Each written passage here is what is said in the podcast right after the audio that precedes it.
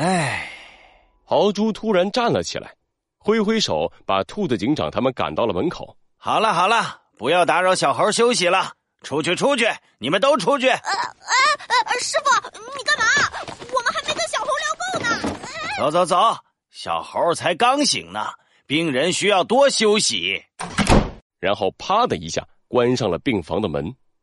哎，豪猪叹了一口气，转过头来，发现猴子警长面带微笑的看着他。师傅，你有什么事，快和我说吧。哎，你这小猴子，越来越聪明了啊！连我想什么你都知道。师傅，你有个习惯，就是一有心事就会拔自己的刺，你都拔了好几根下来了，看来问题很严重啊。知父莫如子啊，还是你懂我。哎哎哎，师傅，你有事说事可别占我便宜啊。哈哈哈哈哈哈！豪猪坐到了猴子警长的床边，把手伸进口袋，从里面掏出了一张照片。照片上是一只豪猪和一只熊猫勾肩搭背的样子，他们的脸上一块青一块紫，可是笑容却十分灿烂。哎，熊猫大侠和我是警校的同学，就像你和小兔一样，是一起念过书、一起执行过任务的好兄弟。这张照片是我们一起打掉一整个犯罪团伙的时候，虽然我们两个都被揍得很惨，但是那一回我们立了个大功。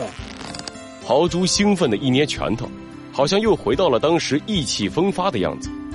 哈哈，那个时候我们是最好的搭档，是可以托付后辈的好兄弟。但是，在他去做卧底之后。这一切就改变了，我就不该让他接下这个任务啊！这是怎么回事，师傅？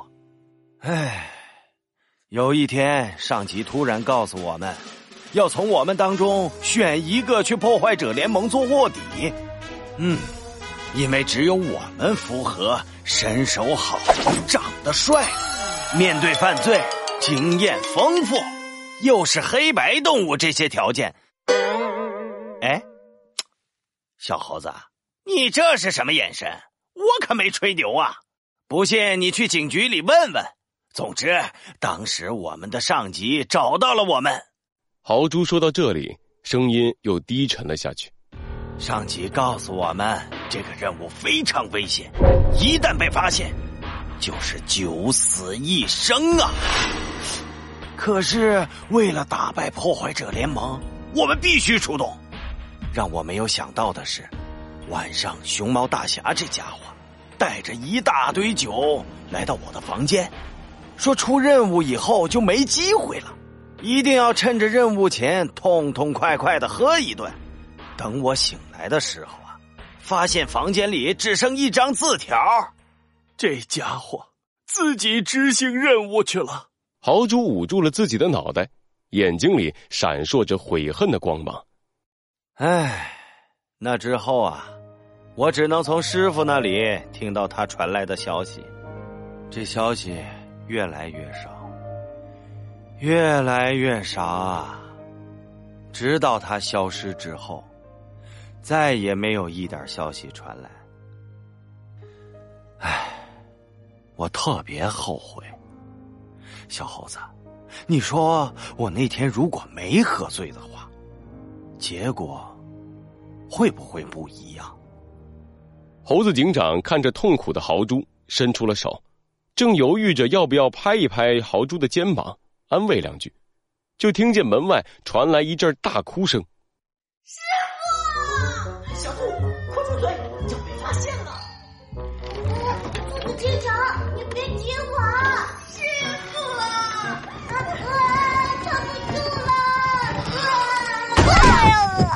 病房的大门倒了下来，兔子警长、小鸡墩墩还有弗兰熊摔到了病房的地板上。呃，哦哦哦哦，呃，那什么，你们好啊，你们聊，我有事，我先走了。我我也走了，再见。小鸡墩墩和弗兰熊刚要逃走，就被兔子警长提了起来，按回了椅子上。对不起，师傅，我们一直在门口偷听，你刚刚说的我都听见了。没想到你还有这样的过去，你别难过。找熊猫大侠的任务就交给我，呃，不对，是我们。你们两个说是不是？小鸡墩墩和弗兰熊赶紧飞快的点起了头，看着他们的样子，猴子警长忍不住笑了出来。随后，他认真的看向豪猪。师傅，你放心，无论熊猫大侠去了哪里，我和你保证，我一定会找到他。